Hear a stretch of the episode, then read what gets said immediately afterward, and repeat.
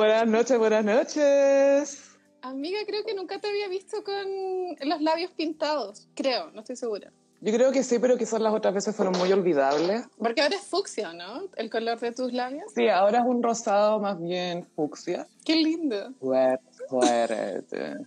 Me encanta. ¿Qué estáis tomando? Estamos aquí en la previa del podcast. Vamos a esperar un poquito para que lleguen los gossiperis y ahí em- empezamos el episodio. ¿Qué estás tomando? El limoncello. Es que siento que el limoncello es un aperitivo muy festivo, como diría Mariah. Festive, muy y- festive. Y como llegó la primavera, la verdad es que igual me siento pues, un poco festiva, pero siento que el invierno fue muy, muy duro. Este año en especial. Aunque en verdad, como llega la primavera y no cambia nada, como igual hay que usar mascarilla y es la misma weá, ¿o no? pero es la ilusión de que cambió el tiempo. Pero igual idea mía, o la mascarilla te podría proteger un poco de la alergia si es que tenéis que salir. ¿Habrá alguna correlación sí, ahí? yo creo que igual te bloquea el polen a, a los alérgicos, ¿no? A mí no sé, siento que para toda la gente que, todas las minas que querían estrenar su boca nueva este año, cagaron, pues, weón. Full Sí, mascarilla. con, eh, los fillers en, en los labios. Sí, toda esa plata desperdiciada en fillers que nadie va a ver. Quizás por eso una mina que se operó inventó esa mascarilla con la parte transparente de cara y cachado. Sí, para, para que se vean los fillers, obvio. Igual de- debe ser raro sentirse la boca más grande, ¿o no? Pero- o, o po- poder hacer esa pose de tener la boca abierta y como, como- Debe ser raro sentirse la boca a punto. Yo no sé, creo que nunca me voy a hacer eso, aunque cuando te vais poniendo más vieja vais perdiendo labios. Entonces por eso supongo que las viejas lo hacían antes y antes no estaba la tecnología tan buena, entonces les quedaba pésimo. A mí me da miedo que si me pongo algo en los labios se me va a desaparecer ese corazoncito, que es lo único que delata que esta boca es natural, ¿cachai? Entonces necesito mantener algo Sí. que diga, hey, esto se mantiene aquí, hey. Te entiendo, yo también tengo ese mini corazoncito. Porque cuando te rellené, ¿te acordás que la Francisca Merino lo tenía? Y fue a estudiar teatro a España y volvió, con el, volvió sin el corazoncito. Barcelona, siendo más específico. Barcelona. Yo, yo estudié teatro en España. Creo que Luciano Cruzco que también hizo el mismo curso, creo, no estoy segura, pero creo que Canal 13 lo mandó a, a perfeccionarse, ¿no? Sí, él hizo un curso de fascismo avanzado en España. eh, le, le fue súper bien, como ya sabemos. Sí, que, que heavy que él fue galán, como galán, galán, y ahora es como un señor de derecha. Vivimos en un país donde nos, nos hacían creer que Cruzco era mino. Exacto, sí, sí. No, igual fuerte. Veo que lo estáis digiriendo, estuvo un poco fuerte. Sí, sí, sí, sí, pero porque en verdad los galanes, ponte tú de adrenalina, era el cruzcoque con DJ Billy y, y tú, ¿Cuál era menos que el otro? exacto, como que ahora con la edad que tengo, como que no, no me agarraría ninguno de esos dos en esa época, ¿cachai? Pe- Pero Cruzcoque siento que lo que tenía a su favor, al menos en esa época, porque ahora ya no tiene nada a su favor, excepto Katy Winter, eh, en esa época por lo menos sabía actuar o sabía hacer ciertos personajes, donde tú le, le comprabas el Axel Schumacher, le comprabas que quería matar al peyuco, spoiler, Sí, pero, sí, sí. pero le comprabas esas cosas, ¿cachai? O sea, yo creo que el pic de la carrera de Luciano Cruzcoque es cuando le dispara al peyuco. Y ahí Como- todo, todo se vino hacia abajo. Como que ahí mostró el rango y era ese nomás. Ese es el rango. El ran- puedo ser un cuico o un cuico pesado, eso, eso es lo que puedo hacer. Pero igual en esa escena que es súper dramática e icónica, creo que es de los momentos que ha tenido como el rating más alto en la historia de la televisión, como una weá como Sí, 60 po. puntos. Y el bueno igual está como transpirado, con el pelo como, como, de, de- como de desquiciado. Sí, no, sí. Está, está desquiciado, Está muy logrado. Jared Leto en el Sí, Joker. de hecho, eso te iba a decir que, que de pronto, si él hubiese trabajado en Hollywood, habría luchado por el papel de, del Joker. Yo creo que ese fue su Joker en Amores de Mercado. Es lo más cercano que vamos a tener. Eh, eh, eh, Entre el 100%. chingado y él, entre el chingado y él hacen un buen Joker, siento yo. El chingado igual, sí, sí. Oye, esa teleserie es mi teleserie chilena favorita, anda. Amo Amores de Mercado, encuentro que está súper bien hecha. Y todos los personajes, casi todos los personajes son memorables. Sí, pues todos tienen su. Todos son personajes, todos se sienten como personajes. Estaba la como de. Alegría, que, Ay, ¿qué se cayó? Paréntesis. No, nada, se me cayó la cara cuando vi la cara nueva de Siri de Alegría, weón. ¿Qué pasó ahí? Yo no sé si bajó tal vez mucho de peso porque está como chupado, ¿no? Como de acá, como de sí, pero no, es que está, está como, o sea, no solo de mejilla, se veía delgada entera, pero... Muy flaca. Pero muy bonita todavía, o sea, se mantiene. No, sigue siendo preciosa. Es palpico. es como esa weona, es como que qué rabia, ¿sí? Porque... sí, es como, oye, que está bonita esta galla, pues, todavía. Es que te apuesto que ni siquiera se cuida. Onda, estoy segura que no, es de las gallas que no se cuidan. Como que vive la vida. Esa gente que se cuida con copete, así como que yo me cuido tomando. Así, mira, mi abuela tres botellas de vodka al día y vivió hasta los 98, así que yo voy a hacer lo mismo. Bueno, ahí tenemos suficientes gossiperis con nosotros, así que comenzamos el episodio diciendo bienvenidos gossiperis a un nuevo episodio de El Gossip. Este es el tercero en vivo, pero el primero que es realmente un episodio 100% como tal. Y como siempre me acompaña... Carolina, hola gossiperos, ¿cómo están? Bienvenidos a la primavera y bienvenidos a temporada Libra que empezó hoy día la cosa se puso coqueta. Que sí que se cancela temporada Virgo, temporada Virgo RIP, gracias a Dios. Yo hice mucha Gracias por nada, Virgo. Limpié caleta y ordené caleta en temporada Virgo, te lo juro. Pero ahora se supone que temporada Libra es como el momento más coqueto del año. ¿Cómo, lo ¿Cómo se descoquetó en pandemia, Gaia? Estamos descubriendo tantas cosas nuevas. Sí, es tantas cosas nuevas, sí, sí. Mensaje de la mascarilla. Mira, yo, ¿Qué? ¿Cómo así se como hace? un comentario estético, es que la N95, eh, como que la cara se ve como cara de pato, weón. Como esa mascarilla no, no sienta bien porque es como larga, ¿cachai? ¿Cachai la N95? Yo creo una mascarilla que me haga ver más flacas las piernas. Eh, Cuando aparezca una mascarilla de esas, creo que esa es la que voy a buscar. Ya, sí, me gusta. Una mascarilla que borre la celulitis. Tu objetivo eso sí, me gusta. Eso es lo que sí. espero. No, yo quiero una que me quite 10 años, sí. Sí, una que me haga sentir más segura de mis decisiones también, eso también sería bueno. Sí, sí, ¿por qué no? Y quitarle esa mascarilla al presidente, porque creo que la usa mucho, esa de estar seguro de las decisiones. creo que la ha usado demasiado. Yo hace rato como... ¿Mm? No, dale, dale, habla.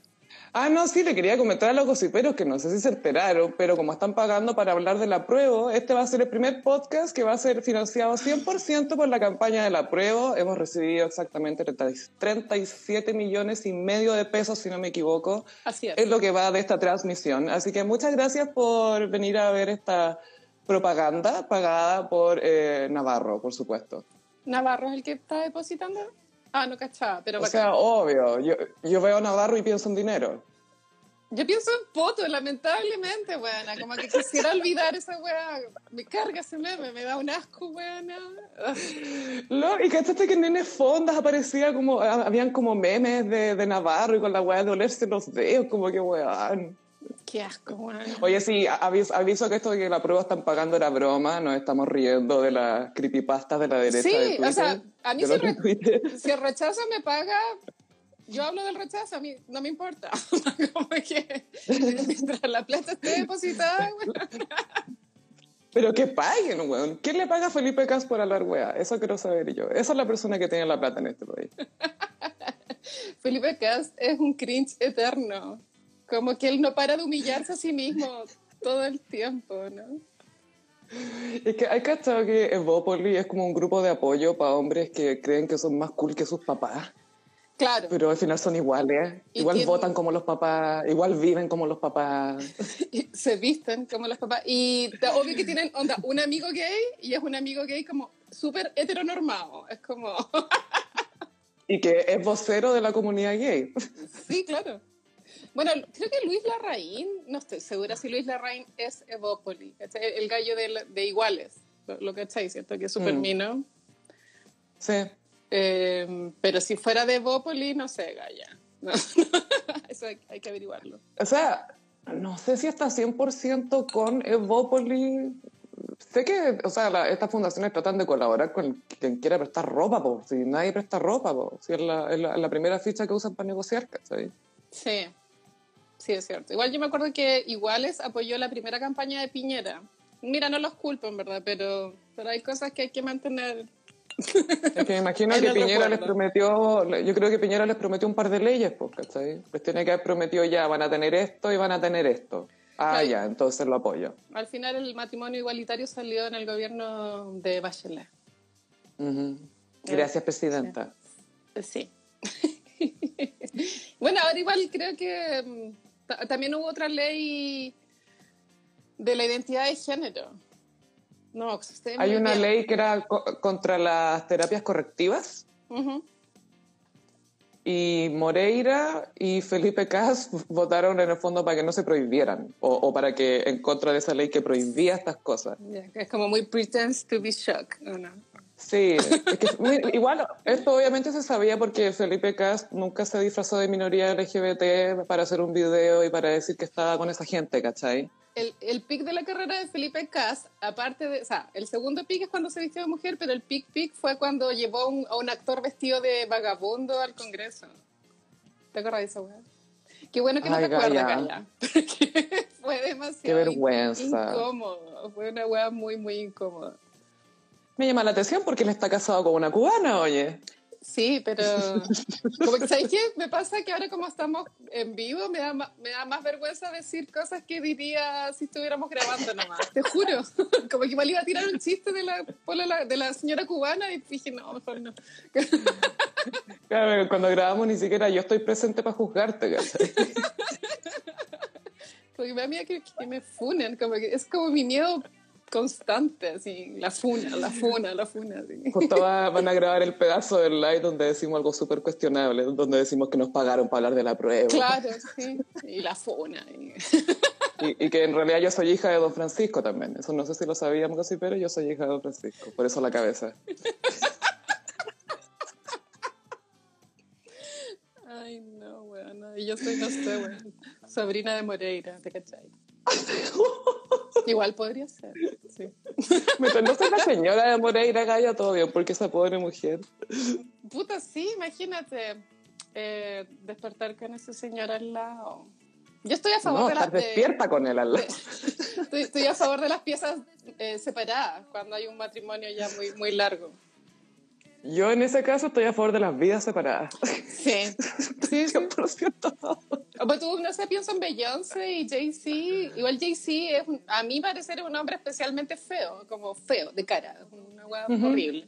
Me imagino a Beyoncé despertando como en la mañana fabulosa, ¿cachai? Y como, hola mi amor, y como que ve la cara de ese debe ser terrible. Ay, pero no sé. Con amor uno encuentra siempre tan, da lo mismo.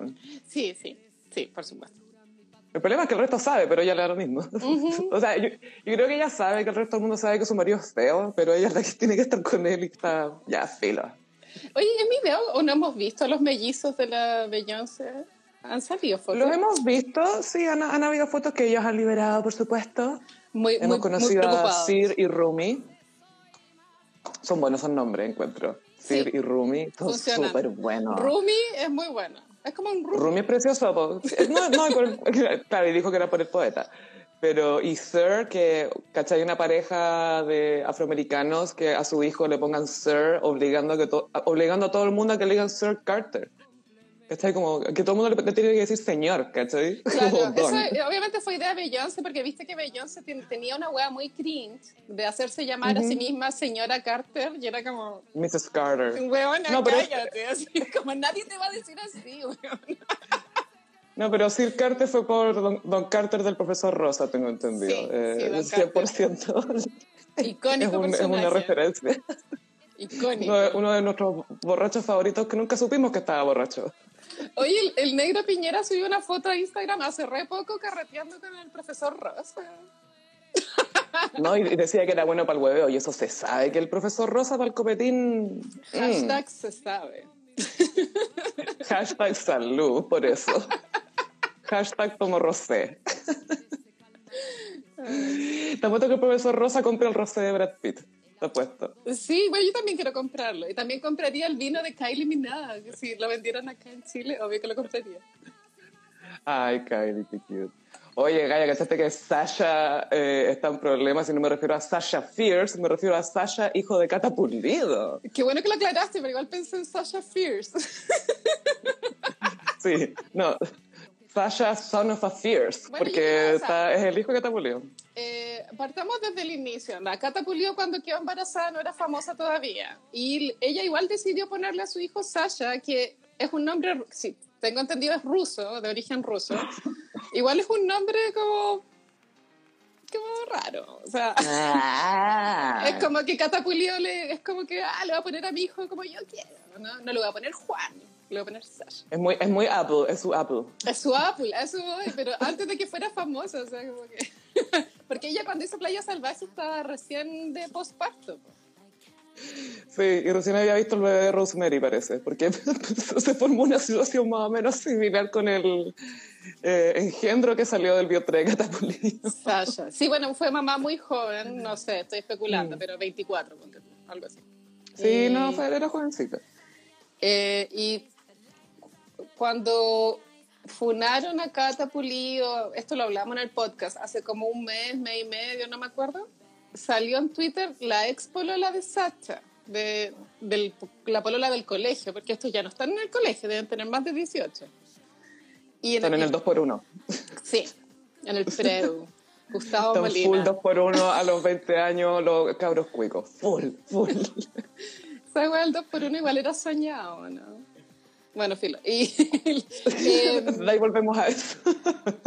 es que es como un año menos de colegio, pues. Bueno, y la, la ex polola de Sacha dijo que cuando ellos estaban juntos eran muy chicos, onda 14, 15 años, bueno, que la relación había sido tóxica a cagar y que su suegra le había hecho la vida imposible haciéndole como bullying y que tanto así que Cata Pulido en esa época trabajaba en Intrusos y en Intrusos había dicho, onda, en la tele, que su nuera no era lo que ella quería para su hijo. la buena. y esta cabra tenía 15 años, ¿cachai? Sí, yo creo que eso es lo grave, porque igual es un niño. O sea, estáis hablando mal de un niño en la tele, como cagándole la En la mente. tele, en la tele, o sea, de partida tenías una plataforma y un escenario que tú a tu edad deberías entender, a esa edad deberías entender que, que la tenés súper en desventaja, ¿cachai? Y no usarlo como para hacer bullying, po. Qué plancha. Sí, no, que plancha mal. Y de hecho creo que en el podcast dijimos que algún día como que el hijo de la Cata Pulido iba a terminar como el de Hernancito. Igual lo que hizo Sasha no está al nivel de, Herna- de Hernancito, pero igual es, denota que él no tiene como un eh, control de sus emociones, seguramente porque se, se crió o muy mimado o muy en el abandono, da, una de las dos opciones. Y una mamá que, no sé, pues bien adolescente todavía, pues, ¿cachai? O sea, o lo que se muestra al menos. Y Sí. creo que eso igual influye, pues, si, si no, hay una- no hay un adulto en tu casa, Sí, y tienes eso. niño. Influye caleta. De hecho, ahora hay una película que está de moda que se llama Cuties. ¿Hay, hay oído Ay, la quiero ver, sí, sí, la quiero. es- Caché que hay como una.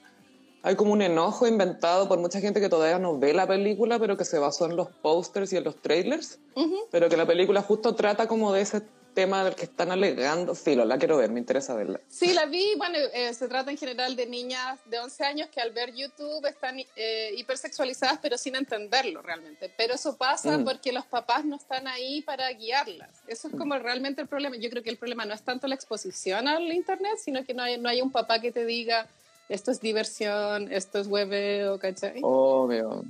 Y que te voy a distinguir, porque, o sea, Internet va a estar ahí siempre. O sea, que intentéis prohibirlo, no va a estar igual. O sea, el no niño va a saber llegar a Internet mejor que tú. Sí, sí, igual yo creo que Internet así como está ahora no va a durar mucho, mm, así para siempre, no creo. Yo creo que igual va a llegar un momento en que se va a tener que regular la web porque está como muy fuera de control. Sí. No, es demasiado. Es demasiado. Demasiado. Sí, pero bueno, cosiperos, ve- vean Cuties a ver qué les parece. No hay que tenerle miedo porque hay como un prejuicio de que es para pedófilos, pero en verdad nada que ver. No, se trata es de justo eso. una crítica. Ni siquiera, porque no, no hay, no hay ningún personaje pedófilo. Es como, se trata como No. las niñas de 11 años interactúan entre ellas. Sí, pero también es como una, una cultura que hipersexualiza a las cabras desde súper chicas, pues, ¿cachai? Si no es normal que una cabra a los 10 años ya sepa tratar de ver, como intente verse sexy, ¿cachai? Es Sí, rara pero eso también pasa que, bueno, hay mucho poto en internet, pero tú, el video WAP, WAP de la, Sí. de la Cardi B, yo siento que igual es un video que debería ser para mayores de 16, ponte tú. Como yo creo Sí. que, un que un niño no debería ver WAP, es mi opinión, pero... Sí, porque no va a entender el contexto, no va a entender. Y, y está bien que. A, a mí no me parece mal, no digo que es censura, sino que hay que de repente etiquetar las cosas para entender el contexto, ¿cachai? Por lo mismo, para, evitar confusiones. Cuando nosotros éramos chicas en la tele habían horarios infantiles. Igual como que habían, y se entiende perfecto. Habían horarios en que los niños no podían ver tele. Igual es, o sea, Internet debería ser de funcionar de una forma que permita también que los niños tengan horarios o, secciones, ¿cachai? O haya como un filtro de algo que te ayude a... Sí, pero sí, me, me, interesa ver Cuties. Sí, pero el tema es que el Sasha, el, hijo de la Catapulío, eh, estaba andando en skate afuera de un edificio con unos amigos y llegó el conserje a pedir que se fuera, a las Condes obviamente. Obvio que en las Condes, sí donde no hay, hay tolerancia cero para los skaters, tú sabes. En, todos los edificios afuera hay como estos como baches puestos para que no para que no se deslicen en las patinetas. A mí me gusta y también esa ¿Mm? Eh, que encuentro muy gracioso que como el como dicen los gringos weapon of choice de Sasha es el skate. sí. Sí, el consejo lo vino a echar con los amigos y lo empezaron a pegar ahí con, con los skate al, al, al, conserje. Y es como el crimen más zorrón que se me puede ocurrir. Es como pegarle a un empleado que puta debe ganar 200, 120 lucas al mes, pobre weón. Y llega un pendejo zorrón a pegarle con un skate. no, o sea, no leí bien la noticia, pero creo que hasta rompió el vidrio. Igual era como una, una explosión de ira, como fuera de. de o sea, sobre reaccionó brígido. Sí, aparte que, bueno, un cabro, no sé, de tener 20 años, este, este cabrito no, no sabe controlarse, pues, imagínate. No, bueno, ¿Qué, y... ¿Qué nivel de autocontrol puede tener ese niño? Qué mal, bueno. Qué mal, como todo mal, obviamente. No sé, igual soy de la opinión de que si a los niños no los atajáis a cierta edad, después se descontrolan y, no hay vuelta atrás. Es mejor dejarlos ir. Mm. Sí, Devolverlos. Hernancito obviamente va a salir libre en algún momento y ese no va a cambiar, o sea, ya está. Debería haber un lugar para devolver niños. Así como, sí. que no, este, este sabéis que no, no, salió muy bueno. Te apuesto que si inventaran los viajes en el tiempo, lo que más lo usarían serían para devolver hijos. Te apuesto, anda, te apuesto. ¿Sabes que como, como que se me fue en collera esta cuestión, toma. Claro, como que todo el mundo diría como, no, yo viajaría a ver a Jesús. No, mentira, pero todo lo ocuparían para devolver hijos. Nadie estaría aquí, ninguno de nosotros estaría aquí. No, yo no, claramente. Sabes que tome, gracias. Ahí no, no, hice lo que pude, pero fue demasiado. Pero algo hice, pero algo hice. no lo intenté tanto, pero no, demasiado. Bueno, ¿sabéis qué? Como que igual eso pasa, es un tema tabú a cagar, pero pasa en, las parejas que adoptan hijos, Sobre todo ah, niños chinos o niños vietnamitas, es como una hueá bien cuática.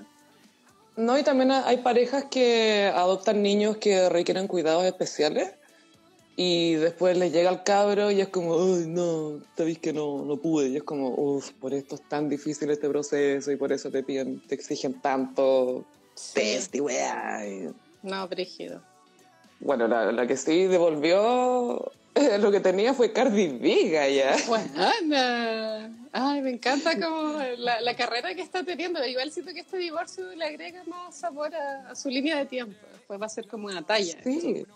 Sí, fue como, ay, ¿te acordás que se casó con ese weón que no sé, estaba... Bueno, él, él es parte de un grupo de rap que se llama Amigos, eh, Offset se llama el marido, y, eh, y les ha ido súper bien, pero no, no, no, yo creo que él no tiene la proyección que tiene Cardi.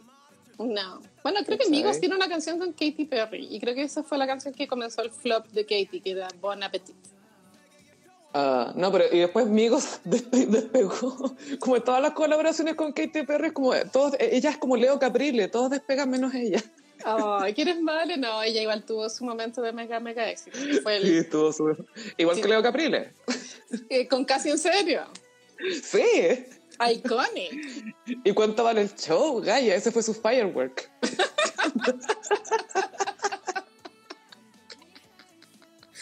Bueno, pero Cardi B, eh, esta semana se supo que se que firmó el divorcio. Creo que en Estados Unidos es más fácil divorciarse que acá, y acá hay una hueá muy tramitosa, larguísima.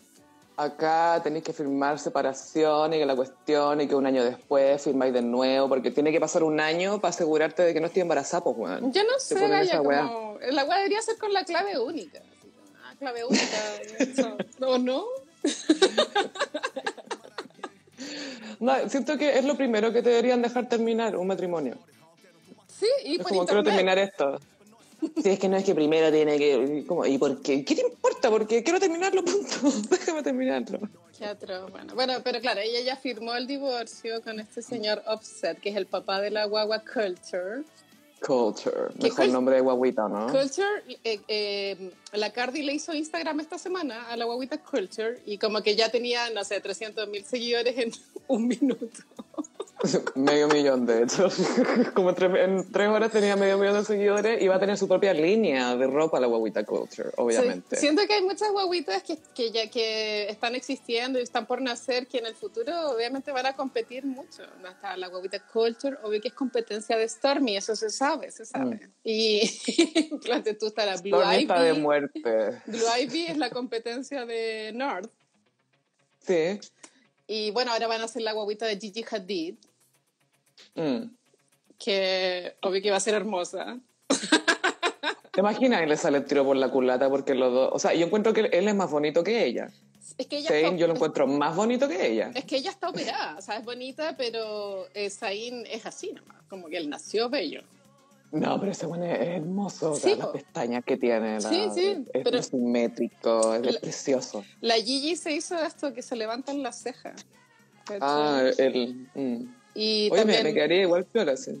sí, yo igual, puta, no sé, igual siento que te queda un poquito falsa la mirada, pero como que te da como una Es muy profundidad. Jack- Jackie Stallone, encuentro yo. Sí, no, me, me gusta. Jackie Stallone. ¿Cuántos años tenía esa señora? Anda como 150. Jackie Stallone tenía, no sé, weón. Inventaron nuevos números para su edad, weón, porque estaba ya, ya, era, ya era eterna en los 80. Sí, no, y aparte que el Stallone sí mismo tiene como mil años. po. Pero sigue teniendo caluga, es que no sé, weón, por qué. Son Sigue teniendo caluga a los prótesis. 75, No, es que los hombres se ponen prótesis de caluga. Es una operación. No son de verdad. Sí, sí, no, pero las de, él- las son reales. Son reales. No, o sea, bueno, esa guay hay que tocarla. Es que, pero es que igual piensa que lo- los, los señores de esa, de esa generación hacían las cosas, po. Esto de operarse es de pussies. Sí, es de pussies. Solamente, sí, con nada que ver, porque ¿sí? En cambio, Arnold todavía va al gym, po. Sí, pero siento que sí existe, que, sé que como que me quedé muy pegada, porque la, la semana antepasada vi un tweet eh, de, un, de un señor que no lo hizo de forma irónica, pero, eh, pero tuiteó que debería existir un new machismo. Y el new machismo debería ser como hombres con valores buenos, que respetan a los... ¿Cachai? Como que igual era lindo el objetivo, solo que el nombre de new machismo era como un poco ahueonado. Aunque igual, no sé, es como darle la vuelta a una palabra negativa. Y yo creo que en el new machismo debería estar permitido que los hombres se operen y sean vanidosos. Todos tenemos derecho a ser inseguros e infelices con nuestra apariencia. Los hombres también. Así Sí, que inseguridad es para todos. Vamos con el new machismo.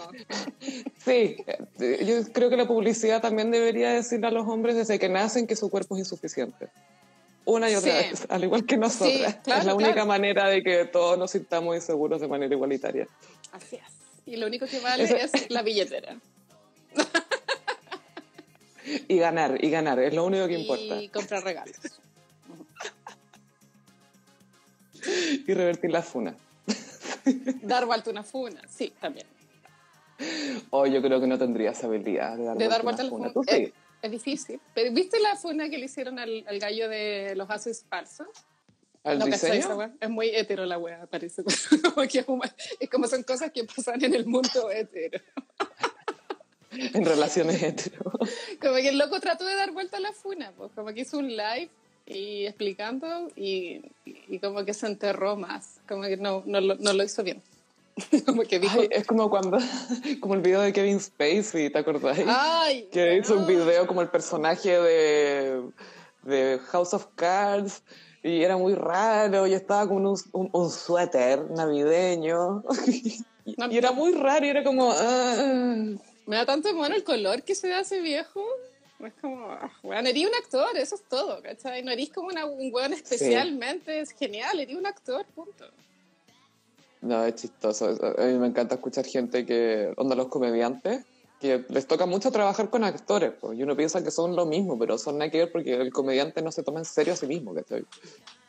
Ah, Pero le- le- no se cagan de la sé, risa no viendo... lo bueno, sé, depende, Gaya. depende. No, una cosa es que se crean más bacanes, ¿cachai? Pero, pero lo- los actores son ridículos. No, me fui a vivir a una montaña una semana para entender mi personaje. Es como, bueno, no sé, mezquino. No, o sea, o sea, no sé, es como muy superficial. Robert Pattinson una vez se tiró una frase buena en una entrevista, dijo que le cargaba que los actores dijeran, que avalaran el, el método que le llaman, que el, Mm. el método es como vivir como el personaje eh, para Sí, imp- po. impregnarte de él. Y Robert Pattinson dijo que le cargaba el método porque al final los hueones que lo hacían eran puros saco hueas interpretando saco Sí, po. Y si lo pensáis, nadie hace método para interpretar un profesor piola. No, es como que siempre el método es para, para actuar como un hueón súper como, ah, como el Joker. Siempre, claro, y siempre es como, no, es que es tan distinto a mí que, pucha, necesitaba hacerlo de esta manera porque si no, no iba a poder llegar. Es como, mentira, es exactamente igual a ti y esta era tu oportunidad para hacer, tener chip libre, para hacer un saco wea. Y gossiperos igual quieren ah, indagar más en esa cuestión del método, el documental de Jim Carrey cuando hizo de Andy Kaufman, ahí como que te muestra 100% Insoportable. lo que es hacer el método, porque el- Jim Carrey vivió como Andy Kaufman, onda, como un mes, y tenía a la gente loca, así como, basta. Vivió años, no, meses, fue todo el rodaje y después no se podía salir del personaje. Eh, claro, y, y cuando ya, pues me acuerdo que el- cuando al final del documental contaban que el- eh, la, la canción de esa película, la de Andy Kaufman, eh, The Man on the Moon, era de R.E.M. y le habían pedido a Jim Carrey que apareciera en el videoclip como Andy Kaufman. Y, Sí. y el día del rodaje del video, eh, Jim Carrey mandó una nota como, no, no puedo, no voy a ir porque ya terminó mi método. ya, pero bueno. Ya no está ahí, mi, mi cabeza ya no está ahí. Como, loco, como- ponte el disfraz y chao. Eso voy como culiado, diste un jugo culiado de tres meses y no podía hacerlo un día más. Pero en fin, igual a mí me gusta Jim Carrey, como igual lo admiro caleta. ¿cachai? Sí, no, sí, es súper talentoso, Sí, pero sí. eso es súper innecesario también. Pues no necesita hacer eso, a eso voy. O sea, yo Claro. respeto el proceso de cada uno, pero encuentro que llega un punto en que pasáis a llevar demasiado a la gente y eres como muy abrasivo con, con tu método, ¿cachai? Sí, no, como tóxico. en términos de que pasáis a llevar, de que no, tienen que decirme así. Nadie me puede mirar a los ojos o solo tienen que decirme el nombre del personaje. Y es como, Ah, cállate. cállate, Como que siento que, o sea, tú- pienso que Kramer tiene el, el mismo nivel de talento como sobrenatural que tiene Jim Carrey, pero no me imagino a Kramer Ujú. dan- dando estos jugos, ¿cachai? Como que son cosas que solo se permiten en Hollywood.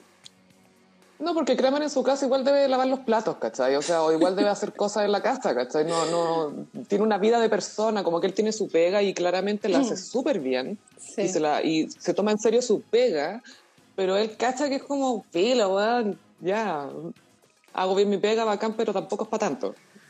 Sí, Kramer. Mm. Oye, quiero mencionar brevemente que Madonna dirigirá y coescribirá su propia película biográfica. A mí esto me preocupa, es un tema en mi vida, porque yo eh, soy entusiasta, admiradora de, de- de la carrera de Madonna y, y algo me dice que esto va a ser un fracaso, que va a estar que va a ser un resultado muy cursi, porque como lo está escribiendo ella, obviamente no tiene como un punto de vista más global, va a ser como ella mostrando lo bacán que es. ¿cachai? Y eso como que no creo que quede muy bien. A mí me pasa que no, no, no se me ocurre ahora algo, porque yo sé que Madonna ha dirigido antes, pero algo bueno que haya dirigido. Nada. No, no tengo muy claro. No, no, ni Me siquiera los encanta que entraste a decir nada.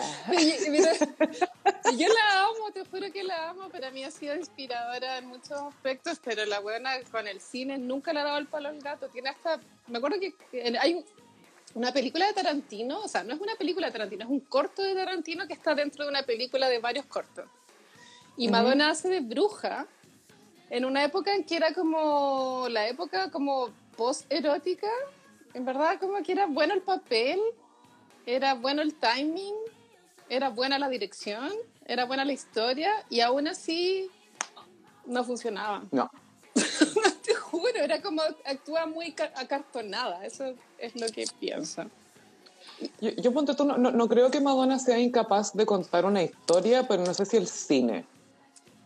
es para Y- ella. y Porque lo- yo, yo vi la cuático es película W, la vi, la de Wally Simpson y Edward el Príncipe, y no, no, es, no, no es, no es buena, o sea, no es muy...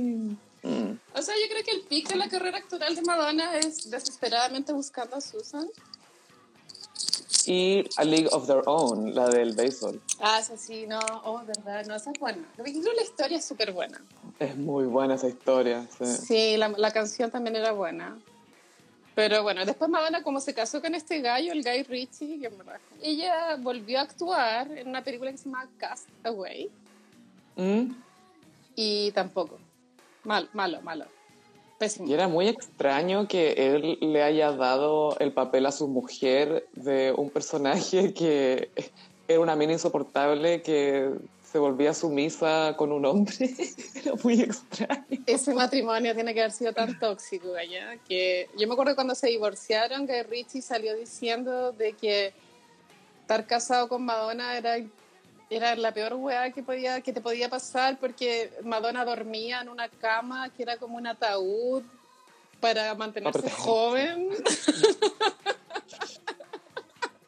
No, yo sabía que ese matrimonio no iba a durar cuando fueron a un estreno de Guy Ritchie y estaban entrevistando a Guy Ritchie y algo dice y está con Madonna y le dice, ah, mira, y la da vuelta y tiene una chaqueta que dice Mrs. Ritchie atrás. Yo dije, esta weá, no.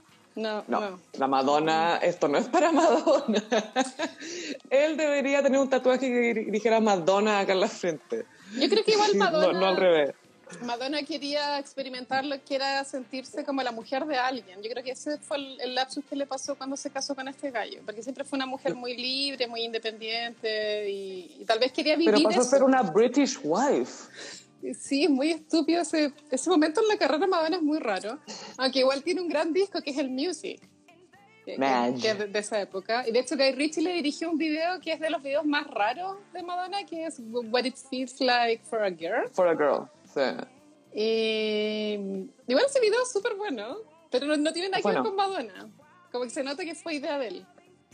Sí, se nota nuevamente que ella tenía que cuidarle el ego. Imagínate a la. Madonna, da Leo Est, teniendo que cuidarle Sí. el ego a un marido. No, no, No, puede. no, no, Pero bueno, ahí nació la guaguita Rocco, que hasta el día de hoy no le habla a Madonna, están peleados. La otra vez tuvo de cumpleaños y la Madonna subió una foto. Pero bueno, me imagino que es inevitable que haga eso, si es la mamá, obvio que lo va a saludar. Sí. Hoy hagamos un cringe eterno. Ya vio el documental de Paris Hilton. Sí, bueno, Gossiperos, esto está en YouTube por si quieren verlo, el, el documental de Paris. Creo que se llama This is Paris o Ujú. algo así. Y el documental da ganas de verlo porque da mucho morbo, pero es incómodo de ver. Es una guay incómoda, como... ¡ah! y el, Es complicado. el documental comprueba la hipótesis del gossip de que no hay nada más ordinario que tener mucha plata. Es demasiado ordinario. Bueno, es que es demasiado ordinario, como esa escena en que se le caen los fajos de billetes de la cartera y se los pone Qué a. Yo estaba como, ay, no. Es lo más ordinario que he visto en mi vida y eso que recién estábamos hablando de Navarro y su poto. Sí, no, esto es mucho más ordinario que Navarro y su Esto poto. es muy- no nada más ordinario que se te caigan los billetes en el auto. Qué ordinario, weón. Y como fajo, así como de 100. Ay, no. Sí, como, ah, ah, ah, como la plata no es para... Trata con respeto la plata, weón. Eso, es- eso es lo ordinario, que no hay como respeto porque la plata no es algo así, no es un juguete, ¿cachai? Aunque crecen los árboles, como dicen las Kardashians, Sí. porque es Yes, papel. it does, it's paper. Sí. En el caso de Estados Unidos es algodón, lo, lo hacen con algodón. Bueno, gossiperos, para Sí. los que no vamos a hablar del documental a grandes rasgos, es Paris Hilton. Ella puso la plata para hacer este documental y por lo tanto está desde el punto de vista de lo que ella quiere mostrar, no es honesto, no la veis como desde diferentes ángulos en ningún caso. Y ella hizo este documental para contarle al mundo que tiene un trauma que arrastra desde la época del colegio. Y el, el documental avanza, o sea, te lo cuenta al final el trauma, entonces como que al principio yo me imaginé que la habían violado, como que al principio no se entendía. Mm. Era como, oh, la weá. Nunca está muy claro, nunca nada queda muy claro. Sí. Igual eh, vi la entrevista que hizo con la, en el programa de Drew Barrymore, porque paréntesis, Drew Barrymore tiene talk show. And she talks like that. Like Me a gusta mucho. así, very much. Pero la amo, me encanta ella. sí, la- la lo máximo. Bueno, ahí la Paris le contaba a la Drew Barrymore que ella estaba haciendo este documental para mostrarse como mujer de negocios, un poco eso, pero que terminó súper amiga de la, de la cineasta y que de, a poco, de repente le salió esta cuestión, que Y ella cuenta este trauma y el trauma, les contamos José Peris, es que eh, Paris fue enviada a distintos eh, colegios correctivos o colegios muy estrictos en Estados. Unidos para corregir. Internados. Claro, internados. Donde dormís en el colegio. Sí, pero que en Estados Unidos son conocidos como bootcamps o cosas así que, que son eh, programas para niños problema, para adolescentes problema. Es como cuando en los Simpson, los niños Simpson van al campamento Krusty. Es algo así. Claro, Sí. claro, una cuestión así más o menos. Entonces hay confinamiento en solitario, te hacen limpiar, te, te- te- le- les pegaban. ah, yo, por supuesto que tiene que haber habido abuso sexual ahí, si miraban a, a los niños ducharse, etcétera. Ay, no. No, terrible. Y a la Paris la mandaron para allá y bueno, ella quedó muy traumada de, de- de haber pasado por esta situación y, y en el documental la muestran reencontrándose con algunas de las compañeras que tuvo en, Las compañeras eh, eran, en esa escuela. eran muy cute. Las hueonas eran muy normales. Sí, eran muy normales. Sí, era como gente que se notaba que se veían de su edad y de repente entra la que era como la mejor amiga de Paris en el colegio y era una calla toda tatuada con pelo corto, con Sí. piercing en el septum acá, así full, así, ah, badass, así. Me encantó Y la- ella. Creo que es mi personaje Sí. favorito de todo, el, de todo el documental. Jessica, creo que se llama, sí. Y, y bueno, el, el tema es que habla de este trauma. Eh, a mí me hubiese gustado que se hubiese explorado más el tema de por qué existen estos colegios y la historia de estos colegios. Eh, nunca se entra mucho a eso. Solamente se habla desde el punto de vista de lo que Paris recuerda, se hacen algunas recreaciones en animación. Pero pasa con el documental que obviamente no es un tema agradable, pero cuesta mucho empatizar con Paris porque uno siente que ella nunca se está mostrando realmente. Y eso, eso es otro tema del documental, que ella tiene otras identidades, otro, un personaje, tiene otras voces, eh, cosas que le muestra al público, pero que nadie realmente sabe quién es, quizás la familia, ¿cachai? Pero nadie más.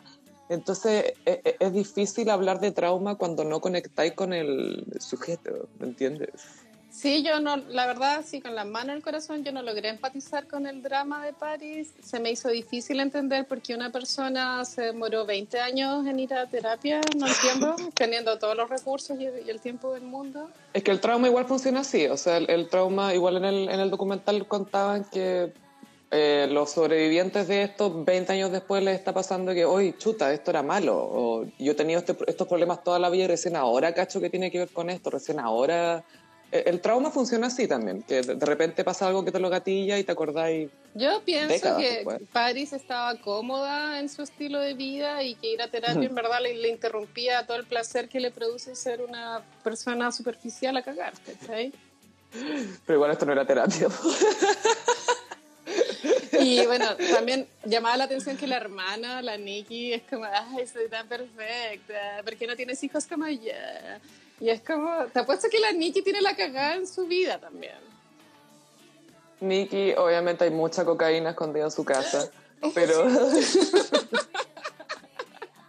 en los pañales eso no era talco, era cocaína. Y Ni- Nikki, como que Nikki evolucionó en una señora como con un buen gusto genérico, como con la blusita Se convirtió en blanca, Gwyneth Paltrow. Como la decoración de su living era como muy perfecta, no sé, era como una buena aburrida, así, aburrida. Como las cuicas de Sex and the City, cuando mostraban cuicas en Sex and the City, en eso se Sí, convirtió. esa es Nikki Hilton. Y bueno, a mí, así momentos incómodos del reality, o sea, el documental de Paris es cuando muestra que cada vez que en- inicia un nuevo pololeo, compra un computador nuevo por si el pololo se le mete al compu.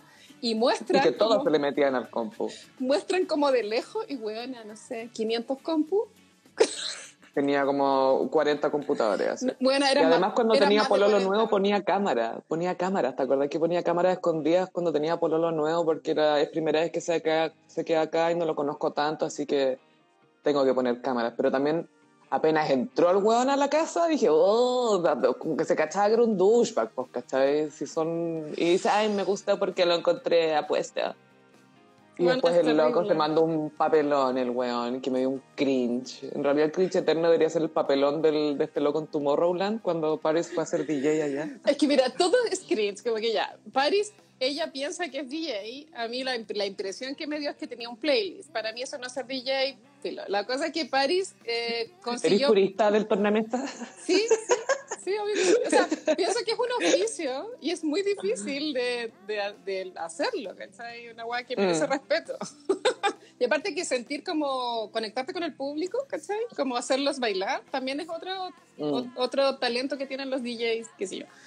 Pero bueno, Paris con- consiguió pega en Tomorrowland, que es como estos grandes festivales de música electrónica en Bélgica. Y va, y bueno, desde, desde la pinta de ella, como un vestido así, como.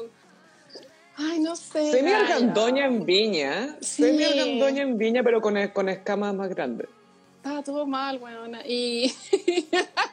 Ay, bueno, y el, el pololo, todos tenían pulseras de poder entrar al backstage. Y eh, Ujú. no se entiende bien por qué es la pelea. Ella está muy nerviosa y, y repite mucho gritando. Oye, ¿no te das cuenta que voy a tocar en Tomorrowland? Y es como, cállate, qué vergüenza. La pelea. ¿Sabéis por qué empezó la pelea? Porque él la acompañó a Tomorrowland y, puta, los artistas cuando van a estos festivales tienen que hacer prensa antes, pues. Entonces la Paris estaba haciendo prensa y el pololo le dice, oye, ya me has dejado como cinco veces. Me has dejado solo como cinco veces ya. Ya, pero para, porque yo te estoy llevando al computador. Pues y es como, el weón le ofreció llevarle al computador, el weón se ofreció a acompañarla y después, oye, ¿por qué me dejáis solo cuando venía a Tomorrowland? ¿Por qué no pensáis en mí? Y es como, sal de acá, zángano, te voy a cortar las pulseras. Porque ese es el peor castigo que le puedes dar a alguien, quitarle las pulseras. La Paris hablando con los guardias, quiero que le corten las pulseras, quiero que le corten las pulseras. Y después la, la Paris ayer en la entrevista, es lo peor que te pueden hacer que te corten tu pulsera de artista. Ni, ni siquiera pulsera, como si todos tuviéramos Me pulsera queda- de artista. ¿Te queda poca batería? Me queda, me queda poco batería, en un momento voy a tener que enchufarlo, pero me voy a acercar más al, al celu para que no se escuche más. Pero bueno, con respecto a la Paris, como que hay un dicho popular que es quien se acuesta con niños amanece mojado. Yo creo Sí. que aplica 100%. Como esto es lo que pasa cuando pololeas con alguien de 19, 20. Sí, pero también con los jóvenes de su edad también le debe pasar que o conoce a gallos que están muy por debajo de ella y que son muy inseguros. O, o quizás gallos que están por debajo de ella económicamente, pero que tampoco son tan ambiciosos y filo, les da lo mismo acompañarla, pero eso a ella también le debe molestar porque los encuentra perdedores, ¿cachai? Como Entonces, que les corta el pico mentalmente. Y otro eh, momento Sí. cringe de la web es cuando le muestran cuántas horas al día está metida en el celu. 16. 16 horas. ¿Ve? Es demasiado, ¿no? Como que, que es heavy, así. Heavy la web. Sí, eh, es, y, y era como en, en Instagram, así. en 16 Instagram estaba. 16 horas. Claro, porque la loca no duerme, se supone, que tiene como un insomnio crónico. Pero igual, ¿cómo no leís un libro? O te dais un baño de tina, no sé. Pero les recomendamos de todas maneras que vean el documental. No hay mucho Sí. que sacar en No. limpio. Igual es, es chistoso que aparece la Kim Kardashian y dice abiertamente yo no existiría sin la Paris. O sea, lo dice nomás. Sí. Y no tiene mucho rollo en decirlo. Sí. Bastante fantástico. Superar la vida, la Kim, porque Súper sabe, sabe que ahora es más que, que la misma Paris. Y, pero no sé, como que al documental le faltaron momentos históricos de su carrera, pues cuando trató de ser cantante pop, ¿cachai? O los cringe con que la Lindsay tanto- Lohan. Es que no sé, siento que más que un documental como de su vida, trataban de mostrarte la Paris real. Pero la Paris real tampoco se quiere mostrar, ¿cachai? Entonces muy... Sí, no, cuando se metía a la cama como a dormir, cuando estaba en Corea y estaba toda maquillada, así como nadie se acuesta así a dormir. Pero después se levantaba y se sacaba las pestañas y después se acostaba con menos maquillaje. Eh, Bueno, y lo otro que a mí igual me impactó como la cantidad de maquillaje que lleva, weón. Es Sí, como- pues obvio. y, la- y las extensiones de pelo, eso también lo encuentro raro, porque no es una galla como, no es, es todavía joven, ¿cachai? Como para tener Mm. ese pelo falso, weón, no, no sé, está todo mal. Bueno, y cuando la mamá decía, cuando entrevistaron a la mamá y la mamá dijo, yo no sé por qué ella hace esa voz tan rara.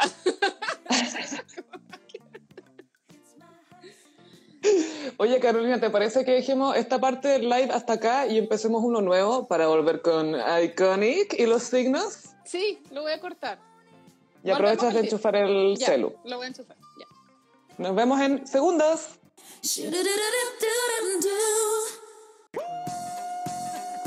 Retomamos el episodio en uno de los cientos de estudios de grabación de El Gossip, porque como ustedes saben, Julián Elfenbein nos hackeó la conexión en medio del cagüín del vivo, Carolina. Julián contrató al Mossad para bloquearnos y con éxito. Así que se perdió la segunda parte del live, que igual lo hace un poquito más icónico, porque el que cachó, cachó y el que no, no. Es un poco, fue un poco como el after que hicimos la otra vez, ¿te acuerdas? Sí, es muy como VIP. Súper, súper VIP. Así que retomamos el eh, episodio aquí y nos pasamos directo a Iconic. Vamos a hablar eh, de Dolly Parton, específicamente enfocándonos en el documental de Netflix, Aquí estoy, que es demasiado cute. Sí, es lo máximo. Es que es como esos documentales que es como tomar una sopita de pollo, ¿no? Como que te deja muy bien del corazón.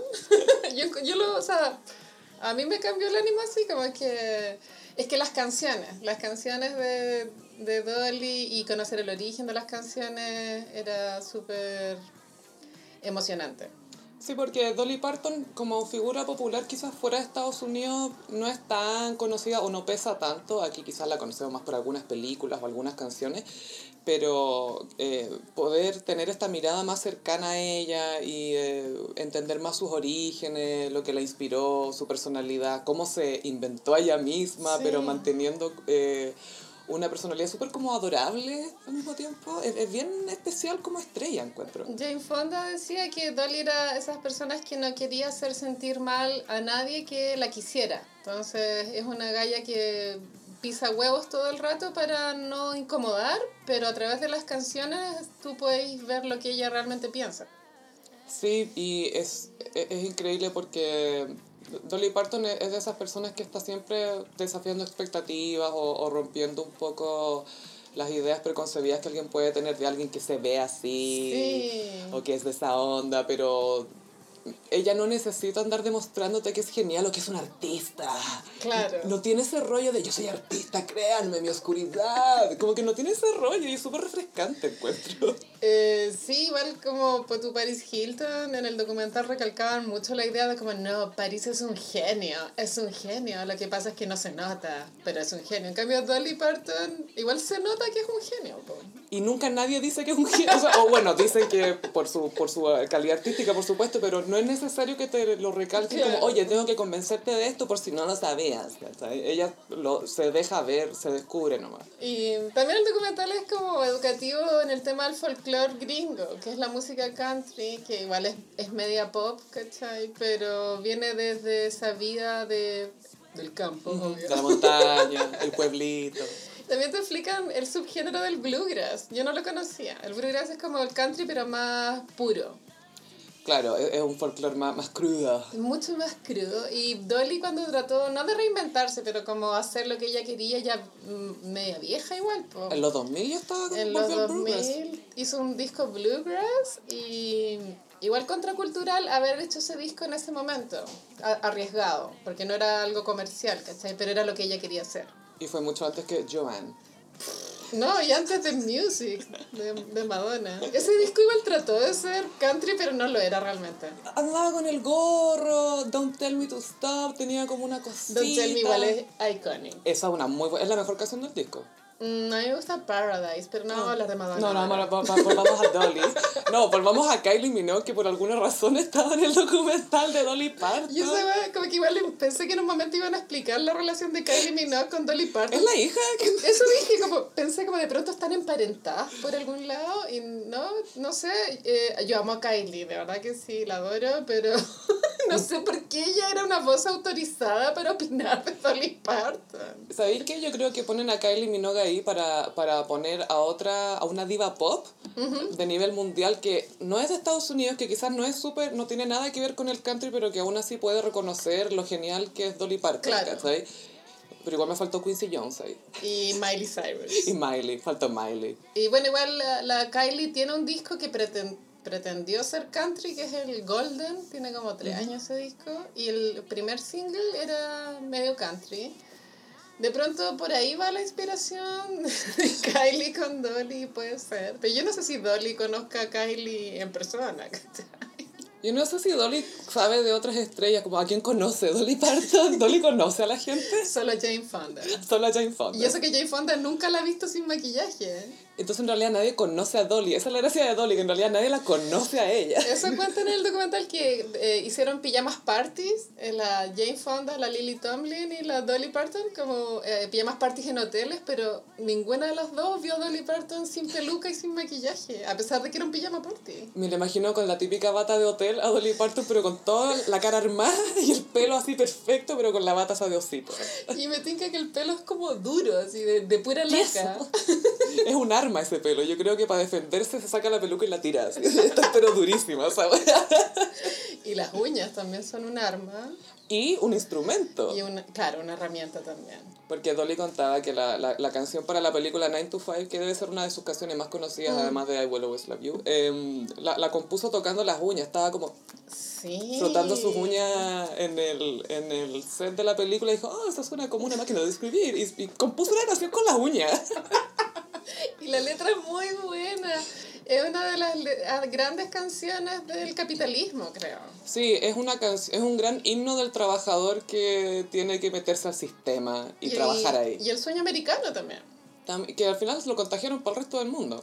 Sí, sí, sí, sí. Chile como que se jura American Dream, ¿hay cachado? Yo creo que no existe el sueño chileno porque acá las personas en general no trabajan así haciéndose pico.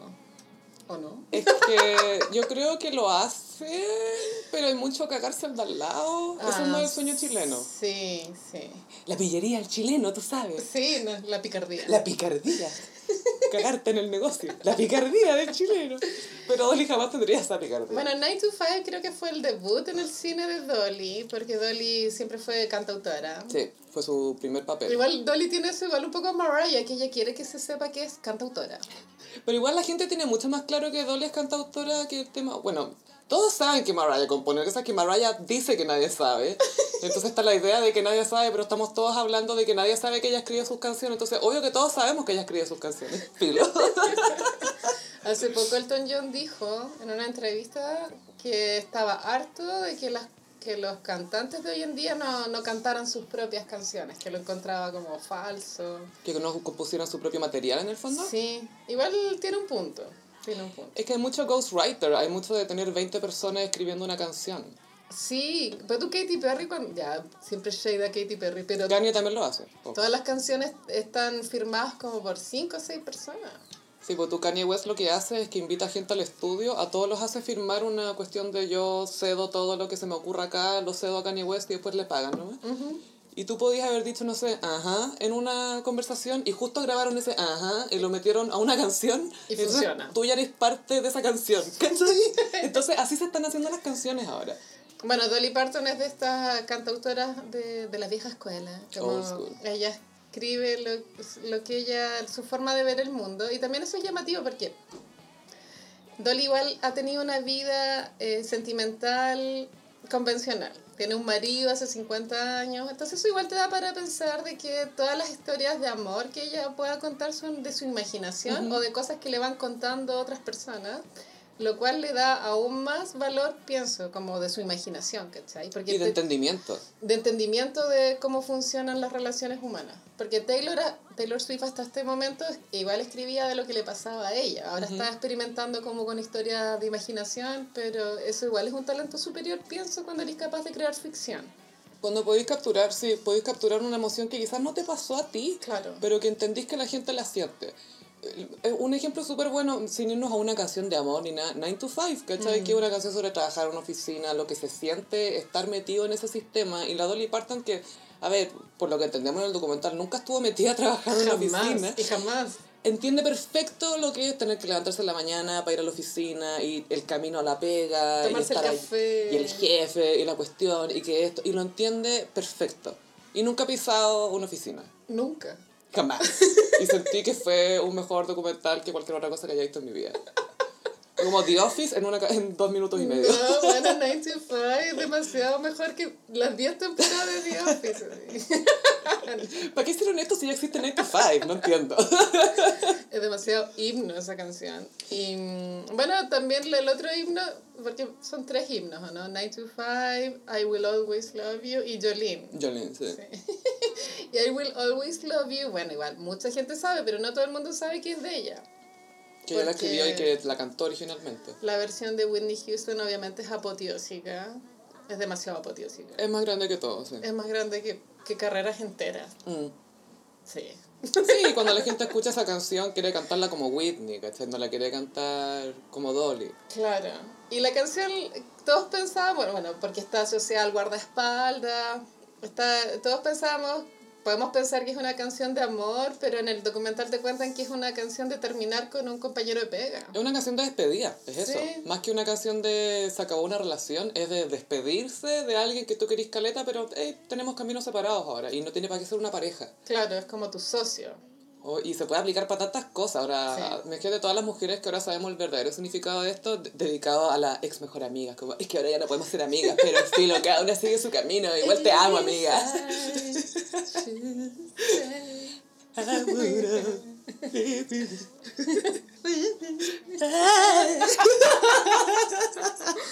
Hola, Meg, es que es demasiado temazo. Es como el meme del temazo. Y, y Dolly cuenta eh, que el, el- el manager de Elvis Presley trató de negociar para que le soltaran la canción y, y obviamente, me imagino, tiene que haber sido mucha plata, amiga. Caleta, Obvio que sí, Caleta po. de dinero. y Dolly vio el potencial de la canción y no la vendió. Y piensa lo que deben haber eh, opinado de Dolly en ese momento, que obviamente era una mujer que le, le estaba empezando a ir bien y todo, pero tampoco la tienen que haber respetado mucho. No. ¿Qué se cree esta niñita? Oye, es- esto es para Elvis, ¿qué te crees tú? Que Rubia la gracia. Y nada de tonta, po. Bueno, ella también tiene una canción que era La Rubia Tonta. Sí, La- Da- Dan Blonde, solo porque soy una rubia, no soy tonta, es muy buena, es muy buena esa. Iconic. Bueno, eh, pero claro, eh, igual ella se quedó como con esa bala pasada. Bueno, Elvis murió muy joven. De, de, de habérsela escuchado en la voz de Elvis. Que te- yo opino que tendría que haber sido fabuloso igual. If I Sí, sí, sí, sí. Igual Elvis cuando ya estaba guatón en Las Vegas cantó muchos covers. Porque tú tienes un- otro, otro cover de, de los Beatles. Ujú. Eh, y puta, igual son mejores las versiones de Elvis. Siempre son mejores. Hasta- Era buen sí. intérprete Elvis. Sí, sí, seco. Mm. Y muy gordo también. Eso le da su poder. Un poco pedófilo. Solo un poco. Pero omitamos eso Sí, en este omitamos eso mientras estamos hablando de Dolly. Eh, Dolly también algo que la hace muy característica, por supuesto, es su estética. Sí. Ella igual como que inventó ese look como de rubia plástica tonta, ¿o no? Es que, mm, no, lo que pasa es que en, en el, en, en la caricatura de la mujer sureña Mm. es un poco como eso, pero Dolly le puso glitter y lo glamgolizó al máximo. Es como Yayita. Es muy yayita. Sí, bueno, en el documental alguien opina que tiene cuerpo de caricatura. Sí, po. Y es verdad porque tiene una cinturita muy chica. Es como una Betty Boop, Es, es como Betty Boop. pero del sur. Es muy tierna. Bonita y tierna. Eso también tiene como su belleza, que igual es una belleza dulce. No es sexy. No es ¿cachai? grotesca. Sí, es como, a pesar de que tiene unas tetas enormes, no es como Pamela Anderson. No te las quiere meter en la cara, sino que se quiere armar una forma. Da Claro. la impresión de que es eso y no de que, "Eh, mira, mi mascota. la-". y, y todo este look nace de que ella cuando chica estaba paseando en el pueblo donde vivía y con su mamá y ve a la, en el fondo, a, a la zorra del pueblo, que era una mujer con el pelo brillante y el vestido acá y la cuestión y bla, bla, bla. Y Dolly la mira y queda maravillada y dice, mamá, ¿quién es ella? Y la, la, mamá le dice, no te metáis con ella, esa mujer es pura basura. Y la Dolly dice, eso es lo que quiero hacer cuando grande, basura. Mejor look. Y aparte que era tan bonita cuando joven. Que ya un poquito ya más vieja se ve rara, ¿cachai? Pero Obvio. porque está igual, todos lo aceptamos porque todos sabemos cómo es Dolly, pero cuando joven yo encuentro que le quedaba regio el look drag queen. Era muy linda. Y eso es lo otro que ella decía, menos mal nací mujer porque si no sería drag, queen- drag queen. Y le creo todo el rato porque le gusta eso, le gusta jugar a eso. Yo también le creo. Bueno, y otra cosa interesante que tiene el documental es que entre, hay una, de todas las personas que opinan, hay una galla que es experta en música, musicóloga, experta en letra y composición. Sí, y que analiza, es porque el documental también va analizando las letras de Dolly. ¿Y por qué son tan especiales? Y claro, esta galla igual te va explicando desde su punto de vista, con conocimiento, por qué algunas canciones eran tan buenas. Tu Yolín, Mm. Yolín te explicaba que el bajo era como un gran gancho. Claro, como el riff de la guitarra, que era, pam, pam, pam, que era como un loop constante Y y, que- que, el coro se repita. Y partía con el coro, que en esa época tal vez era raro. Y bueno, y la letra también que, que te, te están cagando, o sea, tu marido te es infiel, pero tú no le cantas a tu marido, sino le cantas a la, a la galla que te quiere quitar al marido. Claro, está cantando la mina. Jolene. A la Jolene. Zorra. Por favor, no te, no te robé a mi hombre. Si podéis tener a cualquiera, no, pero él es el único para mí, Jolene. Sí. Sí, aparte que la, la letra describe a Jolene como una mujer muy linda también. pues le dice, tú podrías tener a cualquier hombre, pero pucha, él es el único para mí. Por favor, Jolene, no te la llevé. Y me da risa porque la gente dice, ay, que no, que nada que ver esa letra, porque es antifeminista. La cuestión es como, bueno, estaríamos todas llorándole a la otra mina. así, no te lo llevé, por favor. O sea, sí, obvio que sufrir por un hombre no te hace no feminista, güey. Obvio que no, aparte que dejen que el arte sea arte, loco, ¿qué importa que Sí. la canten? No, pero es que está mal porque qué mensaje le da la Sí. Escucha todas las otras canciones de Dolly Parton y hablamos de feminismo, ¿ya? El arte solo se puede juzgar desde el punto de vista estético, Mm. eso es lo que yo aprendí en la universidad. Entonces el arte está más allá del bien y el mal. Y aparte que el arte es lo único que, que causa redención en tu comportamiento como ser humano basura, ¿cachai? Sí, es que siento que está más allá del... Está, es como algo que está como por encima de todos, pero que todos podemos ver o analizar o apreciar o discutir o comentar o lo que sea. Por eso a mí no me gusta cuando se le empieza a exigir a artistas, no, es que tenéis que hablarlo así, tenéis que hablar desde este punto de vista, tenéis que producir tu música así, tenéis que colaborar con tal persona. Es como, Sí. no le digáis cómo hacer su pega. Y aparte que si fuera por eso nadie le dice a Tarantino, como Tarantino, ¿podéis dejar de mostrar como mujeres descuartizadas? Claro. No, porque es Tarantino, ¿cachai? ¿Y qué arte? Bueno, Tarantino igual, para ser justa, ha tenido que pelear contra eso. Toda su... De hecho, hay un clip muy divertido de Tarantino peleando con estas gallas que son como defensoras de la, de la niñez. Le dice como, ¿por qué tienes que tener tanta violencia? Y pues Tarantino le dice, because it's so goddamn fun. Porque es tan entretenida. Ay, me carga Tarantino. Eh, Pero se lo aguanta, Pero lo respeto, pero no me gusta su estilo. Bueno, y Dolly también te, eh, te cuentan desde el punto de vista de su mejor amiga de pronto de, de- del espectáculo que es Jane Fonda. Es que me- como me gusta tanto Jane Fonda, me gusta mucho escuchar a Jane Fonda hablando de su amiga. Obvio, porque si eso opina Jane Fonda de ella, o sea, imagínate cómo será. Jane Fonda tiene la exclusividad de ser la única que conoce al marido de Dolly. Es muy tierna esa anécdota que cuenta. Sí. Porque dice que fueron a la casa de Dolly y que el marido preparó el desayuno. Mm, Y que era muy buen mozo. Y bueno, las fotos que muestran del marido era sí, estupendo. Era a mí, ¿no? Y dice que le, le preguntó cómo fue cuando conoció a Dolly por primera vez. Y el marido, Carl, empieza a explicar todo. Y la Jane Fonda dice que se emocionó tanto que se cayó de la silla. Sí, se fue para atrás. Se fue para atrás y como que se cayó. Fue que Chucha estaba explicando.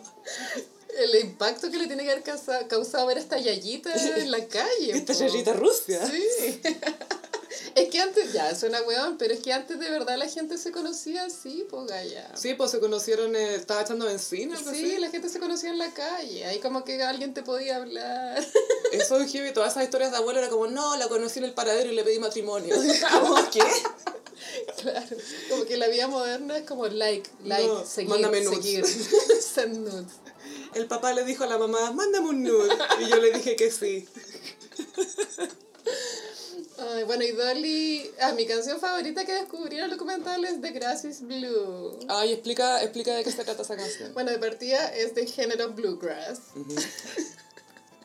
y, y Dolly la compuso pensando en que en una persona que está tan dolida por terminar con un alguien que para poder superar el rompimiento tiene que imaginar que todo el mundo funciona al revés, que el río sube en vez de baja, que la lluvia es de la tierra para el cielo Los valles son planos. y el pasto es azul. Ay. Es muy linda la metáfora. Es que la hace funcionar súper bien porque siento que los elementos que usa es tan simple la idea, pero siento que otras personas la habrían cagado, ¿cachai? Porque la habrían Sí. sobrepensado y la habrían tratado de sobreexplicar, pero ella como, no, el pasto azul, chao, listo, y funciona Sí. perfecto. Es muy bonita. Ya es de las últimas composiciones que tiene.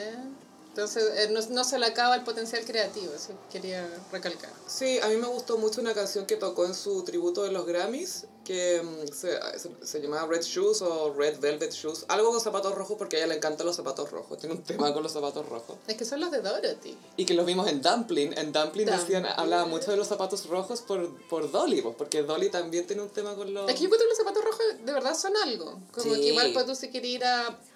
Estás soltera y querés salir a maraquear, tenés que ir con zapatos rojos. Y lo- los hombres divorciados, zapatillas rojas. Por también. supuesto. Se sabe esa weá. Se Hay un weón con zapatillas rojas que se ve un poquito treintón, separado. Está recién separado ese weón, amiga, vos dale. Exacto. ¿Y qué más quería comentar? Ah, Dolly eh, no, no, no aparece, no actúa en esta película, pero es como el ángel de la guarda un poco, es Dum- en Dumpling, Sí, que es Dumpling. muy cute. Es linda esta película, está en Netflix por si la quieren ver. Actúa Jennifer Aniston. Es una mamá Jennifer Aniston. Sí, es una ex reina de belleza. Y calza perfecto. Lo hace muy bien. Como que obvio que Jennifer Aniston, si no fuera actriz, sería una señora que fue reina de belleza. Obvio Y que todavía sí. trata de recordarle a todo el mundo que fue reina de belleza. Y Dolly Parton, bueno, la- su música y, y ella como figura es muy importante en esa película, pero siento que captura muy bien como el espíritu, ¿cachai? Como que eso Sí. es lo que provoca en la gente, como que la, la inspira, les da alegría, les da como un socorro, ¿cachai? Es Un alivio. ¿no? Y nunca ha tenido ningún escándalo de ningún tipo, ¿cachai? Como ni siquiera como peleas entre otros artistas. Bueno, bueno, tuvo esa pelea con el compañero de pega del, de la tele. Pero nunca fue pelea así, está, porque Claro. yo creo que la Dolly entendía que él era, ya era menos que ella, No, por ¿cachai? supuesto. No le iba a pegar para abajo. Pero es como una galla igual que se ha sabido manejar, como que le llaman. Eso como saber manejarte en la vida, igual es difícil, ¿no? porque la vida está llena de dificultades, de peleas, de envidia. Y ella igual ha salido eh, como piola, porque obviamente mucha gente tendría tiene que habérsela tratado de cagar, Obvio weona. que sí, o Mucha gente, sí, obvio que sí. Pero nunca se supo porque como que su arte fue más grande. Sí, y, y lo, lo bien notable de ella es que ha tenido toda esta carrera libre de grandes controversias y todo, y siendo súper amable. Siendo Sí. dulce, nadie dice, no, nadie nunca ha dicho algo malo de ella. una humildad fuera de lugar. Bueno, ella viene de origen súper humilde también. Mm. Pero igual eso a veces hay artistas que vienen de muy abajo que cuando empiezan a ganar plata se pasan a caca. Esa agua es muy habitual. Es muy habitual. Yo creo que aquí lo, lo clave de Dolly es que se enfocó en su pega. Ella lo que quería era hacer canciones, ella siempre quiso hacer música y no era que, claro, obviamente quizás quería tener peluca y quería tener vestidos lindos y quería maquillaje, pero ella quería ser cantante. Claro. Y, y todavía quiere ser cantante y, escritora. En el, también igual el documental te explican el origen. Ella venía de una familia de muchos hijos, creo que nueve. 13, 13 Trece. o 12 por ahí. Y eso también le había dado una perspectiva que es importante que un niño igual sepa que no es tan importante, Mm. ¿o no? Sí, sí eh, es es heavy la- las herramientas que te da en la vida tener hartos hermanos, Mm. porque te, puede, te pone hartas cosas en perspectiva, porque tenés harta gente en la casa y son como parecidos a ti, pero son distintos, entonces te da como una idea de, ah, yo no soy tan especial, parece. Y que hay que compartir todo, pues las galletas, los Mm. Todo tiene juguetes. su momento. Sí. No es fácil, the struggle is real. Pero sí, así pero vean el documental, aunque no les guste el country y aunque no conozcan a Dolly Parton, yo creo que sí o sí lo van a pasar bien. Y si no ven el documental, tienen que ver su película con Sylvester Stallone, Rhinestone, donde Dolly, como igual que Freddie Prince Jr. en She's All That, selecciona al primer tipo que ve y lo convierte en un cantante country. Y ese tipo es Sylvester Stallone. Por favor, véanla. Es demasiado icónica. Es iconic, pero sé que algún día igual deberíamos hablar como de esas comedias de los 90 como She's All That, Sí, la- la- las adolescentes. Jamás Besada, Es muy buena, jamás besada. Josie Grossi. I'm not Josie Grossi Anymore. anymore. Esa película es demasiado buena. Bueno, es súper buena. tenemos que hacer una iconic de, de esas películas. Sí, vamos a hacer una iconic de películas de, de lo, del, del Y2K. Y2K, sí. Pero mientras, por favor, vean esas películas que les recomendamos de Dolly Parton. Y Magnolias de Acero. Magnolia de Acero con Julia Roberts, con un papel como donde ella no ama su vida. no, mentira, sí la ama su vida, pero tiene un final triste. Me queda poca. Le queda muy poco tiempo. Magnolia de Acero me encanta porque es como de esas películas que ya Hollywood no hay, no tienen, no hay plata para invertir en ese tipo de películas que son historias de mujeres normales. Relaciones chiquititas, son peluqueras que están ahí y están todo el día en la peluquería. Y eso es, listo. Mujeres en un pueblo X, ¿cachai? Y es una lata que ya no exista espacio para ese tipo de cine, porque obviamente, bueno, el cine independiente también es relativo a entender lo que es independiente o no.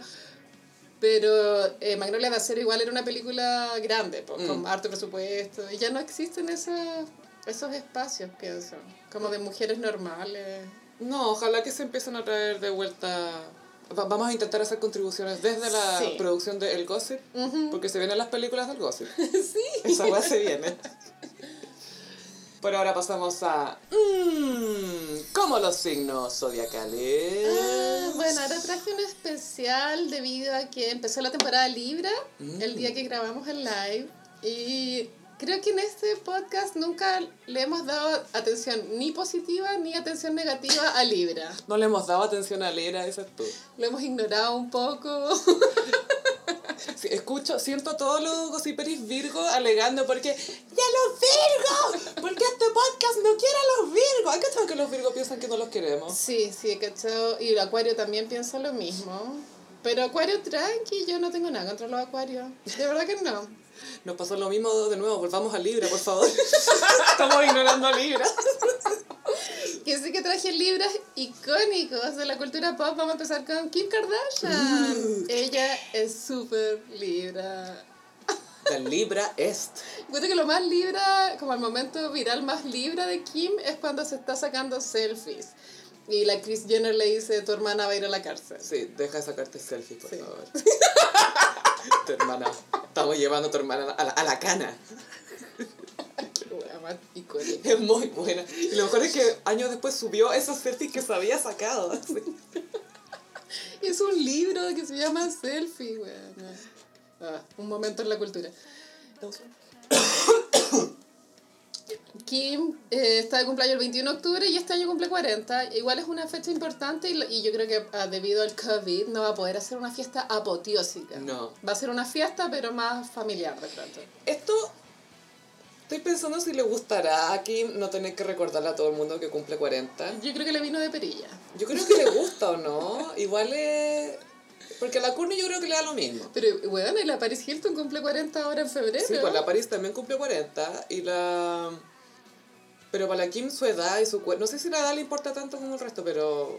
Bueno, obviamente, pero yo creo que está feliz de no recordarnos que tiene 40. Yo también creo, no, si le importa en la edad. Mm. Y se nota también en, en todo el, el esfuerzo y la plata que ha puesto en, en verse joven. Como Kylie. Sí, sí. Qué heavy que Kylie quería verse como Kim y ahora Kim se está pareciendo a Kylie. Lo que es heavy de Kylie es como que Kylie un día se miró al espejo y dijo, no me No. gusta mi cara, me voy a hacer otra.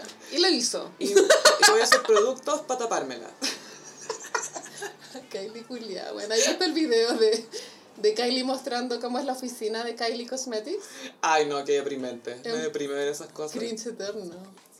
Es que, es que lo peor, es lo que hablamos siempre, que la gente que tiene harta plata tiene tan mal gusto, weón, porque... Sí, ah, sí, sí. me, sí. me da como rabia ver plata mal gastada. Sí, o también, mira, tengo una opinión es acerca de la decoración y las paletas de colores. sí. tengo, tengo un comentario estético. Dale. Que cuando forzáis mucho las paletas de colores, como, ay, solo pueden haber tres colores No, en no. esta pieza, creo que hace que el ambiente no esté bien, ¿cachai? Como igual tiene que haber un, un ele- elementos que, mm, que se note que no te preocupaste tanto, porque cuando te preocupáis mucho ya se ve raro. Se ve raro vivir en un lugar que no se debería intervenir. Es como rara esa cuestión. Yo siento que Pinterest lo que hizo fue como positivo y negativo. En el fondo positivo porque hoy bacán puedes buscar cosas que me gustan, pero negativo en el sentido de que inventó un gusto para la gente que cree que tiene gusto. Inventó un gusto, eso es 100% cierto, Sophie. Como que Pinterest creó como un gusto, un buen, un buen gusto genérico. In- Inventó un buen gusto genérico donde las cosas combinan y hay como ciertas formas y ciertos accesorios y ciertas piezas, pero es todo igual. Y la gente cree que dijo, dijo, este es mi gusto ahora.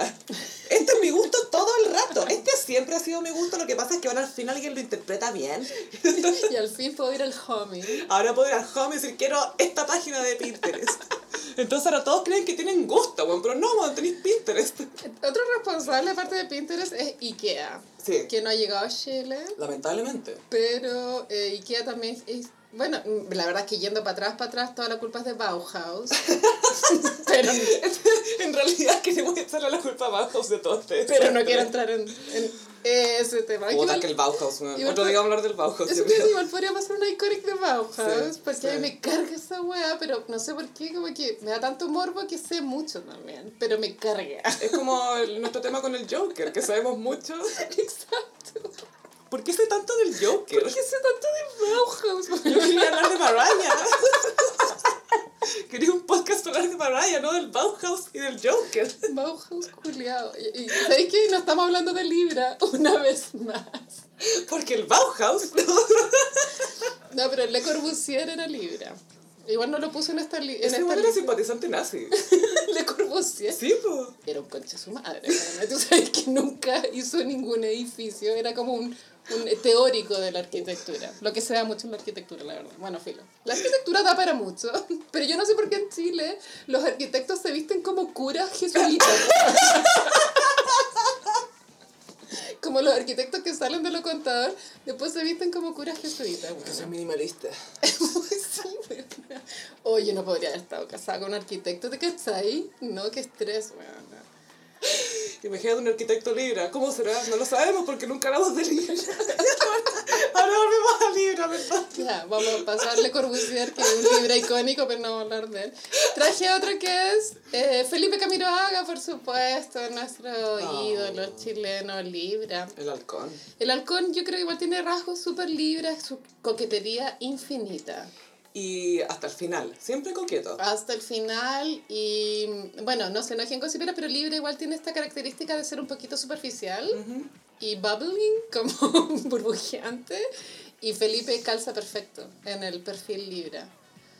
Eh, y también yo creo que por eso era tan encantador, porque da lo mismo lo que hiciera, siempre caía bien, ¿o no? Sí, lo que pasa es que sabéis que era.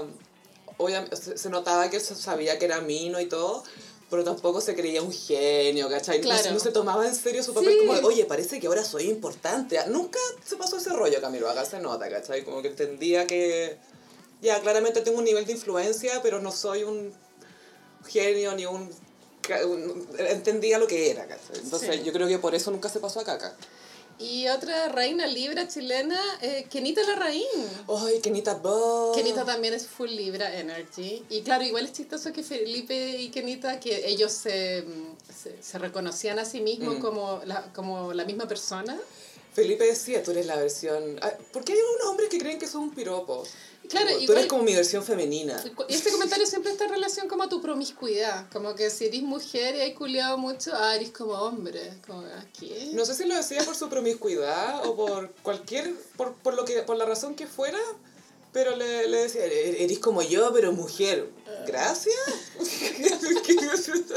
Bueno, igual en Gone Girl es el monólogo famoso de Gone Girl, habla de eso, como, ay, no voy a ser la mujer que se las da de que le gusta jugar PlayStation. Down girl, como la que siempre, la cool girl, la que siempre está dispuesta a todo, la que siempre hace sexo oral, la que después te cocina y Le se ve con tu amigo y toma cerveza pero no engorda y no tiene celulitis y es la mujer perfecta que no te cuestiona nada y te encuentra bacán. Eso es pura mentira, no existe esa No. huevona.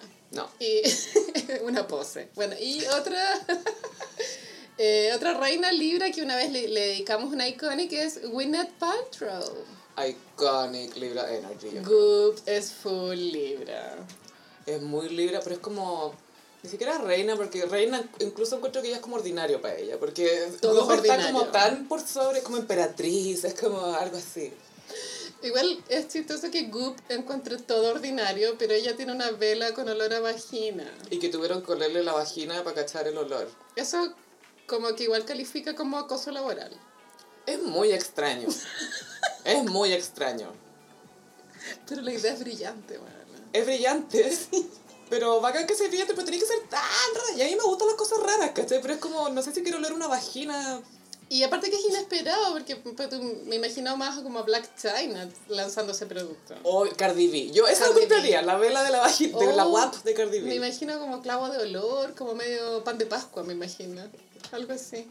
Gwyneth me imagino como más magnolia. Pan de Pascua WAP. ¿Sí? Wet ass pan de Pascua. Ay, guap. Cambió mi vida, guap. Bueno, y. para mal. Y,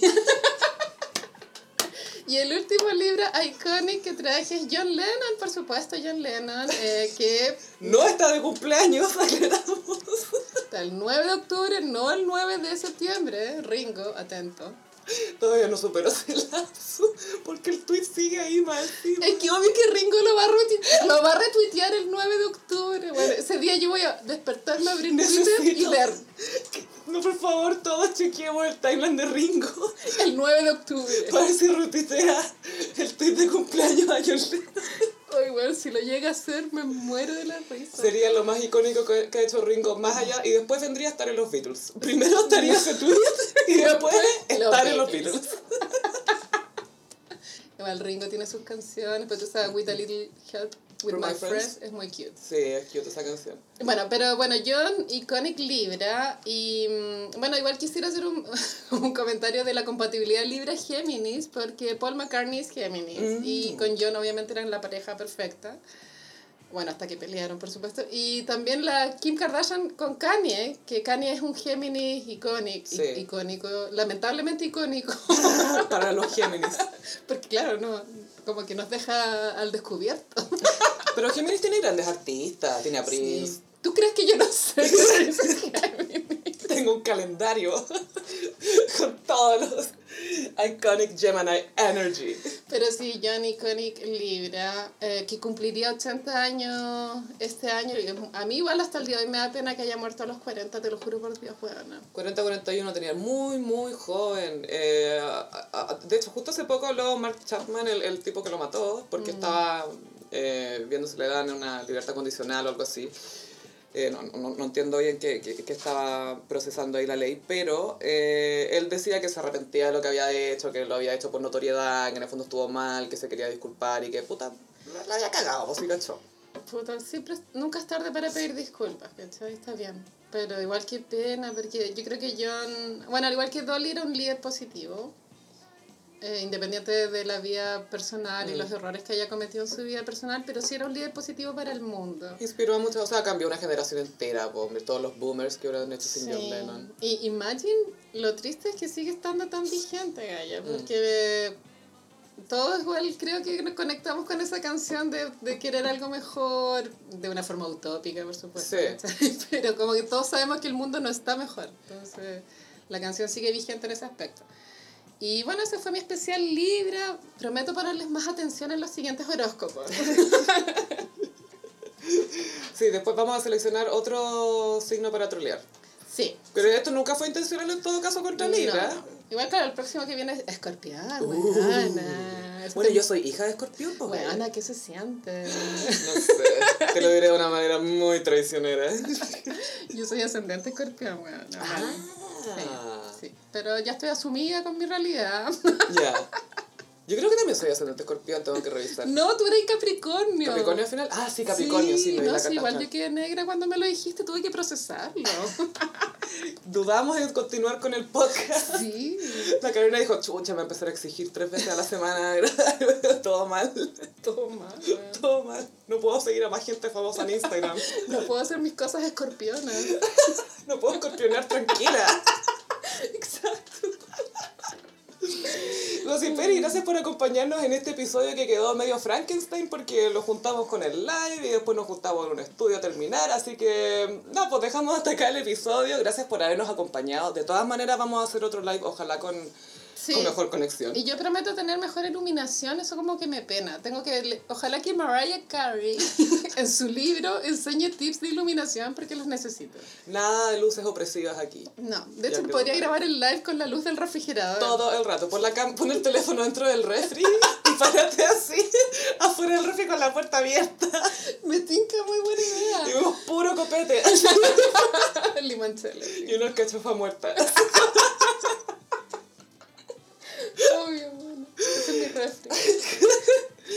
Muchas gracias, Josy Peris, por acompañarnos y nos escuchamos en el próximo episodio. Bye. Adiós.